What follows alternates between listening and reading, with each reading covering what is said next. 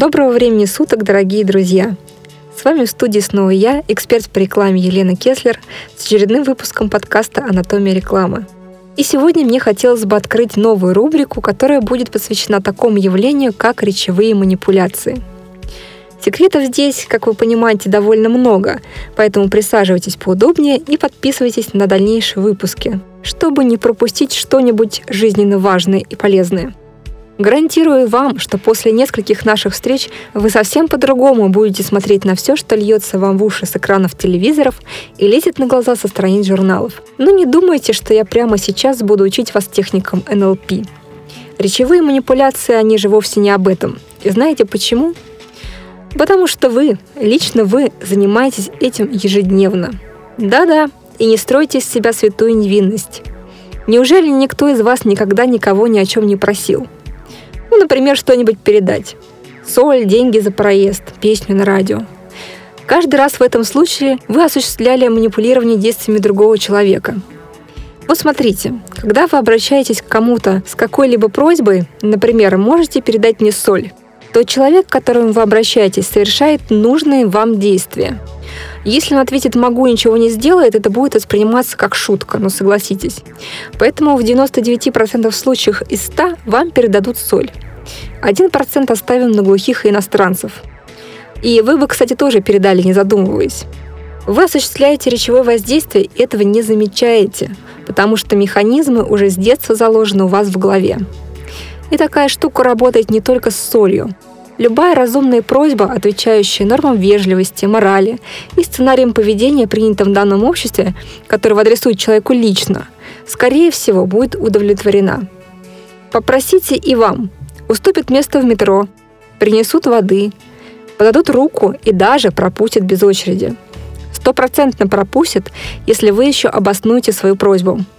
Причем э, можете нести всякую ерунду. Главное, чтобы прозвучало слово «потому что». Попробуйте как-нибудь на досуге, вам понравится. Вообще заметьте, что практически любое наше общение с другим человеком имеет в своей основе желание достичь какой-либо цели. Мы либо о чем-то просим, либо транслируем собственное мнение, то есть хотим, чтобы нас поняли, поддержали. Мы жалуемся, чтобы нас пожалели, ругаемся, когда что-то делается не по-нашему, обижаемся, когда хотим, чтобы по-нашему все-таки сделали.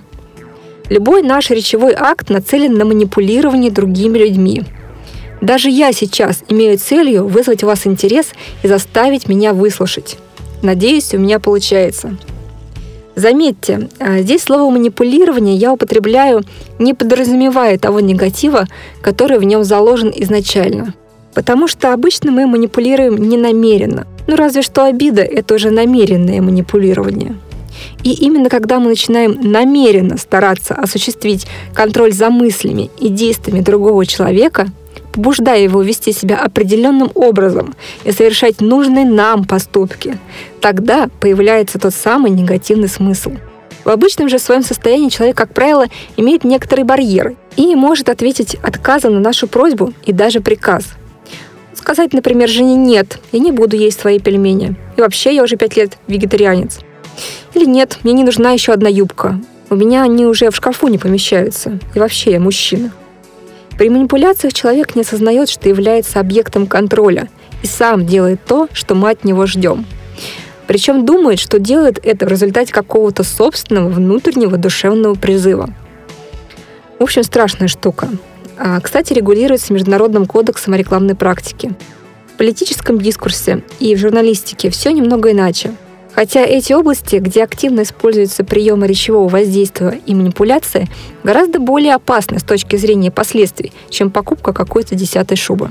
Ну, как бы то ни было, мы общаемся, читаем прессу, смотрим телевизор и регулярно подвергаемся намеренному и ненамеренному манипулированию. Наши подкасты посвящены рекламе, поэтому будем говорить о тех приемах языкового манипулирования, которые не нарушают рекламного кодекса хотя бы потому, что являются в большей мере естественными приемами. Хитрыми, конечно, но относительно честными. Потому что все, что мы в результате додумываем, в самих сообщениях обычно не сказано, но зато правильно подано. Для примера приведем известнейший мастер-класс языковой манипуляции, использованный в сказке Михалкова «Как мужик корову продавал». Давайте вспомним начало этой сказки. Итак, действующие лица. Мужик, корова, покупатели. Что происходит? Вот такой диалог. Хозяин, продашь нам корову свою? Продам. Я с утра с ней на рынке стою. А много ли просишь, старик, за нее? Да где наживаться? Вернуть бы свое. Уж больно твоя кровенка худа. Болеет проклятый, прямо беда.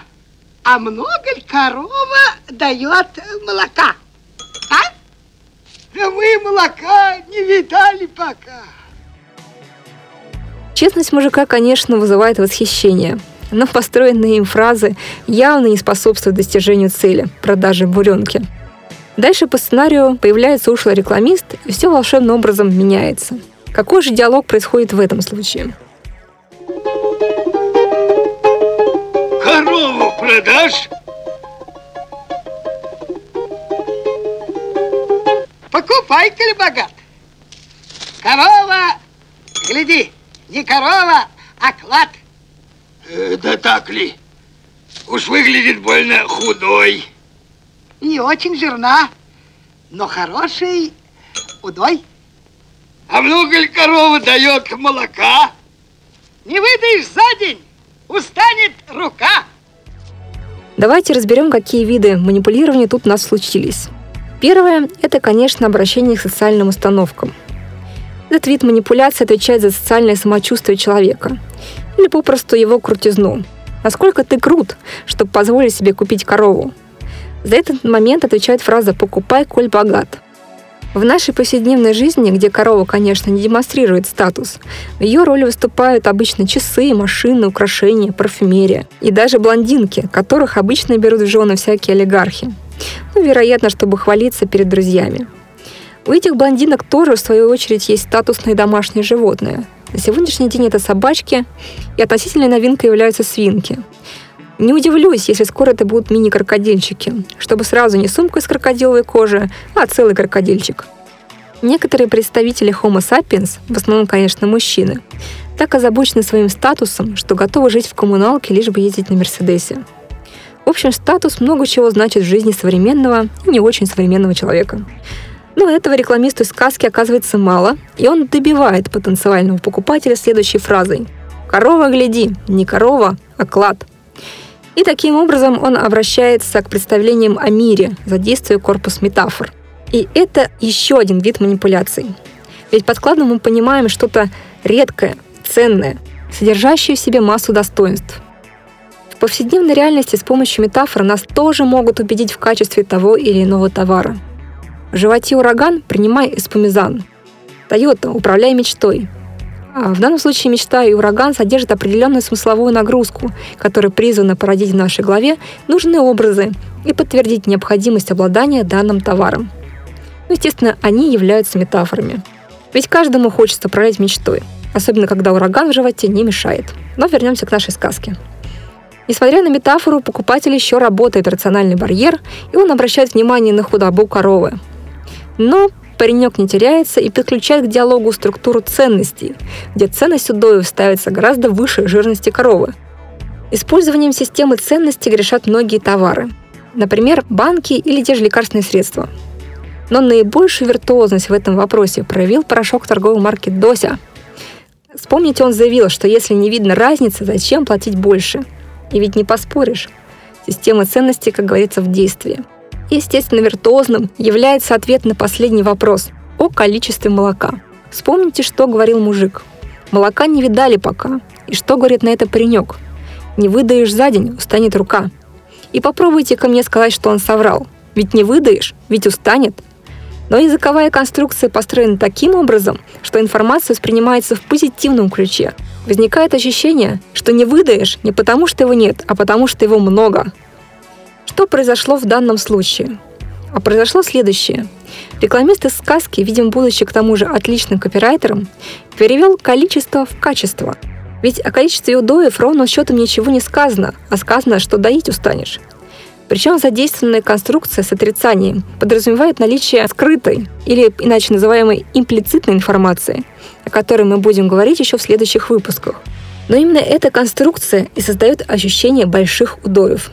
В рекламе такой прием тоже используется достаточно часто. Например, фраза «нет более сухих подгузников» создает ощущение, что эти подгузники самые сухие. Имеется в виду подгузники, которые продают – на самом же деле, если вы внимательно вслушаетесь в фразу, то поймете, что речь идет о том, что рекламируемые подгузники такие же сухие, как и ряд других. То есть более сухих нет, а такие же сухие есть. При этом вам сказали абсолютную правду, а выводы? Выводы вы уже сделали сами. Итак, сегодня мы поняли, что практически любой наш речевой акт является манипуляцией. Что манипуляция бывает осознанной и неосознанной. Осознанная манипуляция призвана преодолеть наш барьер критичности и сделать так, чтобы мы сами себя сподвигли на определенные действия. Мы увидели, что эффект манипуляции может возникать через обращение к социальным установкам, к представлениям о мире, а также посредством замещения количества качеством и использования имплицитной информации. И это, поверьте, только вершина айсберга. Подробнее будем разбираться в следующих выпусках. Если вам очень нужно использовать такие хитрости в ваших сообщениях, наш полезный и бесплатный ресурс edexpertiza.com ждет ваших обращений. Мы подскажем, как законно усилить манипулятивный эффект. А с вами была эксперт по рекламе Елена Кеслер и звукорежиссер проекта Александр Громцев. Услышимся в следующих выпусках. Анатомия рекламы. Мы вправляем только мозг.